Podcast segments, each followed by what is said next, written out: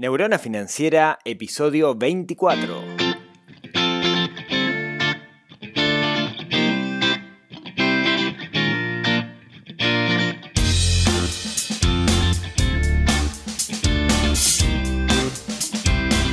Bienvenidos al podcast de Neurona Financiera donde hablamos de finanzas personales, donde hablamos de inversión, donde intentamos dominar el sutil arte del dinero y no que el dinero nos domine a nosotros. Mi nombre es Rodrigo Álvarez, soy el creador de neuronafinanciera.com, un sitio web que habla de todas estas cosas que va a cumplir seis añitos el año próximo, en enero febrero, que fue cuando se me ocurrió la idea, y que hoy se transformó en gran parte de mi vida. El capítulo de hoy va a ser un capítulo que estoy seguro que, que muchos tienen presente o que necesitan para esta época del año. Vieron que cuando llega diciembre, cuando está terminando el año, uno se pone como melancólico, ¿no? Empieza a pensar lo que pasó en el año y hacer un análisis y empieza a planificar lo que viene el año, el año próximo. No, no sé, digo, a ver, uno esto lo puede hacer en cualquier momento del año, pero lo tiende a hacer cuando termina el año calendario, digamos, ¿no? Capaz que es porque nosotros acá en el hemisferio sur nos tomamos las vacaciones en, enero, febrero. Sin embargo, en el hemisferio norte, que sé que hay mucha gente que me escucha por ahí, no es tan así, porque enero, digamos, ya sobre la primera, segunda semana de enero ya arranca la vida normal. Nosotros acá es un parón enero y febrero terrible, lo que nos da como para ponernos reflexivos. O sea, no solo las fiestas y ese momento de corte año calendario, sino que eh, además tenemos eso. Pero bueno, dicho esto, creo que, planificar está bueno. De hecho, hay algo bien interesante que es la planificación. El hecho de planificar es algo que nos hace sumamente felices a los seres humanos. Empezamos a vivir el beneficio de los objetivos cuando empezamos con la planificación. El otro día escuchaba una charla de, Alejandro Barbieri, de mi amigo Alejandro Barbieri, que, que, contaba justamente eso, ¿no? que él, decía que en algún momento eh, eh, con su esposa eh, se iban a mudar y empezaron a buscar una, una casa y el proceso de buscar la casa, no, ah, mira qué bueno esto, y acá, y podemos reformar, y no sé qué. O sea, el proceso de búsqueda ya estaba aportando la felicidad. De hecho, quizás fueron más felices mientras buscaban que después que compraron la, propia casa. Entonces creo que planificar está bueno y es algo que tenemos que hacer. Y como decía el otro día en un artículo, lo hacemos bastante mal. Después les dejo el artículo en las notas del programa para, para que vean a qué me refiero. No sabemos planificar, no somos buenos planificando. Somos mejores viviendo el día a día, porque de esa forma nuestro cerebro no gasta tanto energía. Entonces, Hoy lo que quiero charlar en este, en este episodio, episodio especial de, diciembre, es lo que aprendí haciendo un taller de planificación financiera. ¿A qué me refiero? Hace un par de años, en diciembre, por estas fechas, juntamos, junto con, con mi amigo Raymond Robert, que es coach de finanzas personales, juntamos un montón de gente e hicimos un taller para planificar las finanzas de ese año, o sea, para planificar financieramente un año. No dos años, no la jubilación, sino hacer una planificación específica para un año. ¿sí? Y acá, de alguna manera, digamos, lo definimos en, tres pasos, ¿no? Tres pasos bien, bien particulares. Y lo que quiero hoy es contarles lo que yo aprendí en ese taller. Yo lo que hice fue hacerle seguimiento a la gente que hizo el taller para, para, para ver, digamos, cómo, cómo habían avanzado. Sé que muchos eh, lograron sus objetivos, sé que otros no los lograron. Como siempre, ¿no? Esto no es una fórmula mágica. Esto funciona, es un sistema y funciona eh, siempre y cuando nosotros le pongamos foco y trabajemos para eso. Es como cualquier sistema, los sistemas son perfectos, los modelos son perfectos. El problema es que después tenemos que venir nosotros y aplicarlos. Yo no les voy a dar ninguna algo que mágicamente sin esfuerzo funcione, sino que ahí depende mucho de, ustedes. La clave siempre es el trabajo que uno le pone. Pero bueno, sí hay herramientas y sí hay técnicas para ayudar en esa definición. ¿sí? Antes, para los que no, no leyeron ese post que les, que les comentaba, lo, primero, digamos, para, para saber, para hacer una, una planificación de objetivos financieros de un año, es definir el objetivo. ¿sí? Lo primero es definir el objetivo. Y como les decía recién, solemos ser muy malos definiendo objetivos. ¿sí? Un objetivo se tiene que diferenciar de un deseo. ¿A qué me refiero? Por ejemplo, un deseo yo podría ser que el año que viene quisiera ganar más plata. Eso es un deseo, no es un objetivo. ¿Cómo debería ser un objetivo? Bueno, el objetivo tiene que cumplir algunas reglas. Por ejemplo, La primera, mm, un objetivo debería ser medible. ¿A qué me refiero con medible? En el caso que les ponía recién, ¿cuánto es más plata? ¿Es mil? ¿Es dos mil? ¿Es tres mil? Pero más plata en realidad es, si yo agrego un peso más a todo lo que gané en un año, que seguramente voy a tener un reajuste y lo voy a ganar, ahí ya estoy cumpliendo mi, deseo. Entonces, en realidad el objetivo, cuanto más justo, ¿sí? cuanto más medible, cuanto más específico sea, mucho mejor. Yo podría decir, el año que viene, en esta fecha, quisiera tener un saldo positivo o un ahorro de tanto dinero, o quisiera incrementar mis ingresos en tanto dinero. Lo otro que tiene que tener un objetivo es una fecha de caducidad. O sea, yo quiero decir, quiero, quiero conseguir este objetivo para esta fecha en particular. Acá lo estamos dando por definición, porque lo que estamos charlando es cómo definir un objetivo en un año. ¿sí? O sea, ¿qué vamos a hacer en 2019? ¿Qué vamos a hacer en, este año, en el año 2019, para cuando llegue el 31 de diciembre de 2019 haber cumplido ese objetivo? Ya tenemos el deadline. Lo otro que tenemos que ver, digamos, dentro de la definición de objetivo es que sea alcanzable. Porque si mi objetivo financiero es, me quiero comprar una mansión de 4 millones de dólares, para mí, para mi realidad, no es alcanzable. Pero quizás para otros sí. O capaz para alguien que acaba de salir al mercado laboral, su objetivo eh, no puede ser, quiero conseguir un trabajo donde me paguen 300 mil pesos por mes, no más arranque, digamos, ¿no? Eso es, eh, es, bastante complicado. O sea, tiene que ser, tiene que ser posible. Siempre es conveniente que, este, estos objetivos uno los pueda dividir. Por ejemplo, si mi objetivo fuera quiero un auto al final del año próximo, estamos hablando, no sé, supongamos que me quiero comprar un auto para el cual necesito 12 mil dólares, yo lo puedo dividir en que todos los meses tengo que juntar al menos mil dólares. ¿Sí? Esa es la idea de hacerlo divisible, que me va permitiendo a mí ir viendo cómo voy llegando, digamos, si estoy cerca, si estoy lejos, si voy cumpliendo con, con los objetivos como para poder llegar. Y por último, a mí me gusta, me gusta al menos que los objetivos estén visibles. ¿A qué me refiero con visible? Yo no puedo definir un objetivo el 31 de diciembre y olvidarme y de repente ir a buscar ese librito donde defino los objetivos el 31 de diciembre de 2019 y decir, ay, mira, me había definido esto, me olvidé, qué tonto. No, tiene que ser visible. Cuanto más visible, más lo vamos a tener presente y más cerca de alcanzar el objetivo vamos a estar. Hay una cosa que me olvidé por lo general es mucho más fácil conseguir objetivos que son motivadores que no. Por ejemplo, de repente pagar una deuda que nadie me está exigiendo que pague la deuda porque es un familiar que me prestó plata, no es una cosa motivadora. Y capaz que irme de viaje es algo que sí es mucho más motivador. ¿Se entiende la, diferencia? Algo que me motiva es algo que me lleva a querer hacer lo que, lo que estoy haciendo.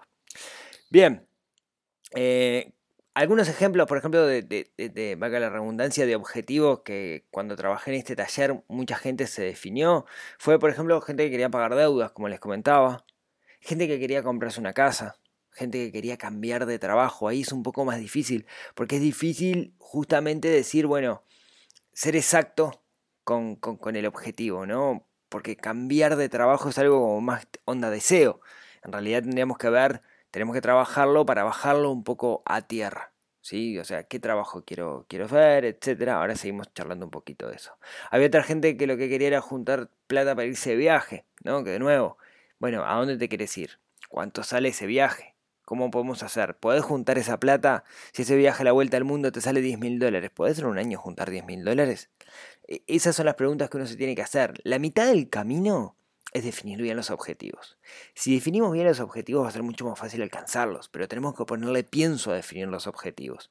Y vale esta fecha donde uno quizás pueda llegar a estar un poco más tranquilo entre despedida del año y despedida del año para sentarse a definir bien cuáles son los objetivos. De todas formas les dejo en las notas del programa un artículo que escribí sobre cómo deberían ser esos, esos objetivos. El segundo paso, ¿no? Dijimos, el primero es definir los objetivos. El segundo paso que para mí es bien importante, es decir, bueno, ¿dónde estoy parado hoy por hoy? Estamos hablando de objetivos financieros. Esto aplica para cualquier cosa, pero en particular con los objetivos financieros, está bueno ver dónde estoy parado. ¿Qué quiere decir cuando estoy parado? ¿Dónde estoy parado? Quiere decir, ¿qué plata tengo? ¿Qué plata gano? ¿Qué plata estimo que voy a gastar? ¿O qué plata estimo voy a ganar el año que viene? Porque eso me va a dar la pauta para saber si voy a poder llegar o no voy a poder llegar. Sentarse a hacer esto es lo que se llama hacer un presupuesto. Hacer un presupuesto es intentar estimar cómo van a ser mis ingresos y mis egresos el año próximo. Para mí, para mí Rodrigo Álvarez, es súper fácil hacerlo porque llevo seis años de registro de gastos. Entonces, em, yo la herramienta que uso, ya les comenté en algún momento, es una que se llama Z Cuentas, que me permite hacer un presupuesto y me toma para hacer el presupuesto de 2019 los gastos que hice en el 2018. Entonces para mí es genial porque simplemente tengo, que hacer actualizaciones, cambiar algunos conceptos, no sé, por ejemplo, el año que viene empiezo a pagar la, la guardería de Matilde, que el año pasado no la pagué, entonces tengo que hacer las modificaciones. Pero yo puedo hacer una estimación bastante em, precisa de cuánto voy a gastar y de cuánto voy a ganar. Em, tengo en mente, digamos, hacer un, capítulo especial sobre, sobre, presupuesto y contarles cómo me fue a mí con las, con las predicciones y cuáles fueron los gastos, gastos que hice. Pero esto es sumamente importante porque es lo que me dice dónde estoy parado y es lo que me dice si voy a llegar. Porque, pongamos un ejemplo. Yo gano eh, 30 mil pesos por mes. Y para cumplir mi objetivo debería ahorrar 10 mil pesos por mes. ¿Puedo? Bueno, si lo vemos en números así fríos, 30.000, 10.000, sí es posible, te sobran 20.000 para vivir, pero no puedo hacerlo así, porque lo que tengo que hacer primero es dimensionar cuáles son mis gastos, en qué se me está yendo el dinero. Si yo puedo hacer esa dimensión, voy a saber si esos 10.000 que me quedan ahí me van a alcanzar.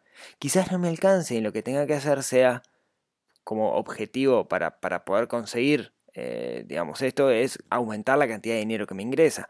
Pero para saberlo, necesariamente tengo que saber dónde estoy parado. Hacer el esfuerzo de hacer el presupuesto me ayuda muchísimo. ¿sí? Saber cuáles son las deudas que tengo hoy por hoy, a quién le debo dinero, saber qué dinero tengo, es algo que es sumamente importante. Así que los invito a que, a que le pongan esfuerzo para hacer un presupuesto. Y como les decía, voy voy a, antes de fin de año, uno de los capítulos que tengo planificados, es hacer un, capítulo justamente de presupuesto, que es una herramienta que es, que es genial. Bueno, dijimos, primer paso es definición de los objetivos, lo más importante, definirlos bien, de nuevo, ¿no? Tener claro qué es lo que quiero, cuánto me sale, cómo puedo hacer para lograrlo. El segundo paso es ver dónde estoy parado, porque eso me va a dar la pauta principalmente si es posible llegar a mis objetivos.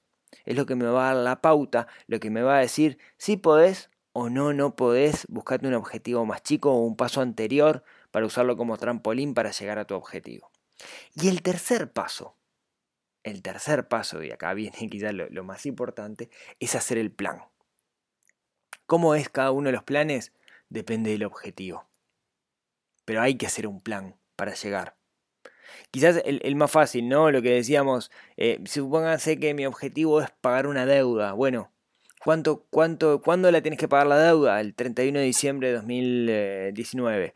¿Cuánto te sale tanto dinero? Bueno, el plan es cómo juntar ese dinero. Es cuánto tengo que ahorrar cada mes. O sea, cuánto tengo que no gastar cada mes para juntar ese dinero. Hay planes, por ejemplo, que mm, son mucho más complicados. Si yo decía, mi objetivo es cambiar de trabajo por un trabajo donde me ganen más, ese plan es más complejo porque ahí lo primero que tengo que hacer es preguntarme qué es lo que quiero hacer, cuál es el trabajo que me gustaría hacer, dónde pienso que puedo aportar más valor. ¿Qué, ¿Y qué habilidades necesito para aportar ese valor? Entonces quizás el plan sea primero invertir, invertir en uno mismo, lo que es capacitarse. O sea, hacer un plan para trabajar, para entender cómo funciona algo, capacitarse en ese algo, para poder sí después salir a buscar ese trabajo. Pero no salir a buscar el trabajo primero. O sea, primero lo primero, ¿no? Primero es preguntarnos a nosotros mismos en qué quiero trabajar. Segundo es tener las herramientas para poder hacer ese trabajo, o sea, aprender o generar capacidad para poder hacer eso. Y después tercero salir a buscar ese trabajo o emprender. Entonces, como les decía, el plan depende muchísimo, depende muchísimo de lo que quiera hacer. Si mi plan fuera, quiero comprarme una casa de cinco dormitorios el año que viene, perdón, si mi objetivo fuera ese, yo debería ver que no tengo un plan posible, entonces tengo que dividir mi objetivo un poco más y es, bueno, mm, necesito juntar plata para, primero, para pagar la, el pago inicial de, la casa. Eh, ¿me, explico? O sea, el plan, eh, es difícil hacer, hacer un, un plan genérico, sino que el plan va a depender de cada uno de los objetivos que nos planteemos y de nuestra realidad, de nuevo, de dónde estoy parado. Ahora, lo que creo que es súper importante es anotar todo esto, escribirlo y hacer un seguimiento del plan. Acá hay dos escuelas para, hacerlo. Digamos. Esto aplica a todo, digamos, pero yo lo, aprendí en el ámbito informático. Hay dos escuelas para hacer un seguimiento de un plan, digamos. Una tradicional y otra un poco más ágil, si se quiere. ¿sí? Que es la que hacemos por naturaleza, la que hacemos es la ágil. ¿Cómo sería la tradicional? Bueno, en un plan tradicional, en un proyecto tradicional, lo que uno hace es definir etapas. ¿sí? Y lo que hace es controlar que se cumpla una etapa para poder pasar a la siguiente. Puede haber varias etapas que se den en paralelo, pero en este tipo de planes, que los cuales estamos hablando de nosotros seres humanos, digamos, y es una persona el que lo está elaborando, usualmente es de a uno. Usualmente mm, nosotros lo que hacemos es una tarea a la vez, o deberíamos hacerlo. ¿no? Eh, esto, digamos, eh, para los muchos informáticos que me escuchan, estoy hablando del típico Gantt, ¿no? que es un diagrama que me va mostrando cómo, cómo ejecutar un, proyecto, digamos, que está dividido en etapas y hasta que no termine una etapa no puedo pasar a la siguiente y hay una asignación de recursos y cosas muy, muy aburridas. Esa es una de las formas que tenemos de hacerlo, es una forma tradicional. Pero pues hay otra forma que a mí me gusta mucho más y de la cual soy bastante fanático, que es la forma, una forma más, más ágil, si se quiere. ¿sí? Y acá este, los que sean del palo ya saben a qué me estoy refiriendo. Me refiriendo a metodologías ágiles para aplicarlo a objetivos propios. Y una metodología ágil básicamente lo que dice es, bueno, no hagamos un super proyecto, un super plan para llegar al objetivo. Tengamos claro cuál es el objetivo y vamos, vayamos definiendo paso a paso cuáles son los pasos. Vaya, valga la redundancia, terrible esa frase que acabo de hacer. Por eso no me contratan en ninguna radio para, hablar. Bueno, lo que quiero decir es, supongamos que, vamos a ponerlo un ejemplo para que me entiendan. Supongamos que yo el 31 de diciembre de 2019 quiero conseguir un objetivo que es em, tener cierta cantidad de dinero. Entonces, yo hago una planificación, pero mi planificación no es pasito a pasito, pasito a pasito hasta llegar a la fecha.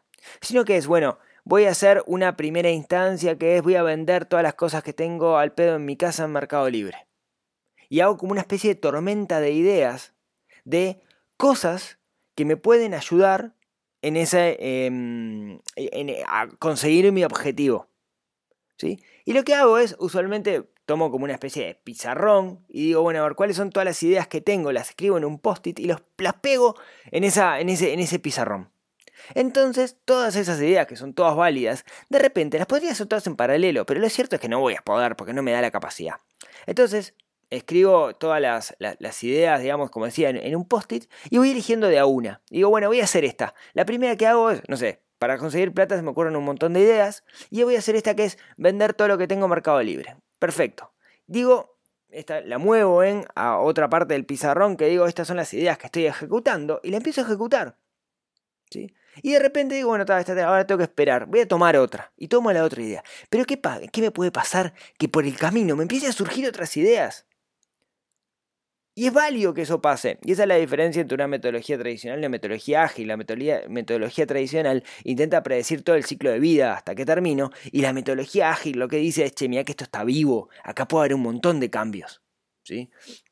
Entonces, eh, yo lo que hago es definirme una tarea, empezar a trabajar en, esa tarea, ¿sí? No, no, muchas tareas en paralelo en esa tarea, y si se me ocurre alguna otra idea para conseguir mi objetivo, la anoto en esa lista de tormentas de ideas o backlog o, o ideas que se pueden llegar a ocurrir que son todas válidas. Entonces, como decía, la diferencia en el seguimiento de, mi planificación es que en un caso realmente hago un plan tal cual estamos acostumbrados. Paso 1, paso 2, paso 3, paso 4. Si termino el 1 puedo pasar al 2, si termino el 2 puedo pasar al 3, si termino el 3 puedo pasar al 4. La otra es mucho más desordenada. Tengo mi tormenta de cosas que puedo llegar a hacer para conseguir más plata. Y las voy haciendo de a una.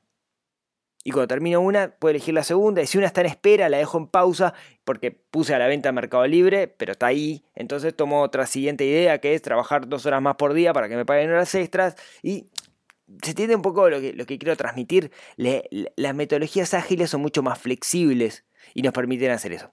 Estoy hablando súper afuera del, del tarro, digamos. Si ustedes quieren aprender bien cómo es esto de las metodologías ágiles, eh, yo les recomiendo que contacten a la gente de Peregrinus, que son unos grandes amigos, peregrinus.uy, les dejo el link en la nota del programa, que son expertos en esta, en esta materia, y lo que hacen es desarrollar este tipo de metodologías para, para cualquier cosa, a ver si los convenzo un día y los traigo al programa o hacemos un taller o algo, porque realmente vale, vale la pena. ¿sí? Entonces, vamos a recapitular porque ya estamos, estamos en la hora. Estamos en una fecha donde está bueno definir qué es lo que quiero hacer, cuáles son los objetivos para mi año próximo. Para eso, lo que tengo que hacer es definir claramente cuál es mi objetivo, entender qué es lo que quiero. Y recuerden que ahí tenía que ver que el objetivo fuera divisible, alcanzable, medible, que tuviera una fecha límite, que fuera motivador y tenerlo visible todo el tiempo. Después debería ver dónde estoy parado y eso me va a dar la pauta si es, si es realmente posible conseguir ese objetivo. Eso es lo que me va a dar la línea si se puede o no se puede. Y por último tengo que hacer un plan. Cada uno de los planes va a depender del objetivo, no se puede hacer un plan genérico, lo que sí tengo que hacer un seguimiento del plan. Y ahí hay dos estrategias. Una más tradicional, que es defino pasos para llegar a mi objetivo, que es a lo que estamos acostumbrados, y una un poquito más ágil, si se quiere, que viene de las metodologías ágiles, que es en realidad hago como una tormenta de ideas de todos aquellos pasos que me pueden acercar al objetivo, teniendo claro cuál es el objetivo, y las voy implementando de a una, y no necesariamente tienen que estar encadenadas.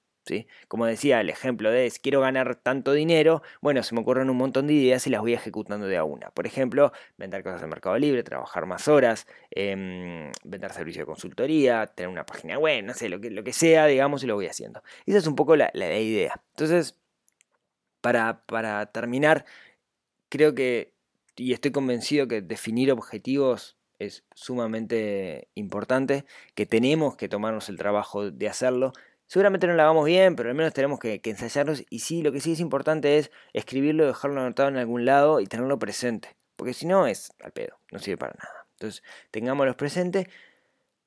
Y ojalá, ojalá puedan conseguir todos esos objetivos que se, que se fijen en, en este año, o al menos quedar muy cerca, o quizás lo más importante, aprender de ese proceso de definir objetivos e intentar alcanzarlos. Creo que ahí está el, valor más importante y es algo que nos puede servir tanto para nuestras finanzas como para cualquier otra cosa. Así que bueno, muchas gracias como siempre por haber escuchado hasta acá. Quedó medio delirante el capítulo de, hoy. Eh, como siempre saben que me pueden mandar eh, críticas constructivas, insultos, lo que sea a neuronafinanciera.com barra contacto. Muchísimas gracias a todos por, sus comentarios, eh, los buenos y los malos. Muchísimas gracias por las 5 estrellas en, iTunes, que estamos, estoy en 60 por ahí, quiero llegar a las 100 antes de fin de año, sé que es complicado, pero si pueden meter una estrellita ahí en, iTunes, 5 estrellitas en realidad. Eh, muchas gracias por los me gusta en iBox, por los que agregan esto en su biblioteca de, Spotify, por los uruguayos que me, escuchan en el exterior, que hoy estuve charlando por ejemplo con Guadalupe, que está por ahí por Alicante, Guadalupe cuando llegues a esto un, abrazo fuerte. Y bueno, nos estamos viendo el próximo miércoles, que si no me equivoco va a ser miércoles 19. Ya vamos a estar terminando este, este diciembre y preparándonos para una edición de verano del podcast. Así que bueno, nos vemos el próximo miércoles. Muchas gracias por escucharme hasta acá y hasta la próxima.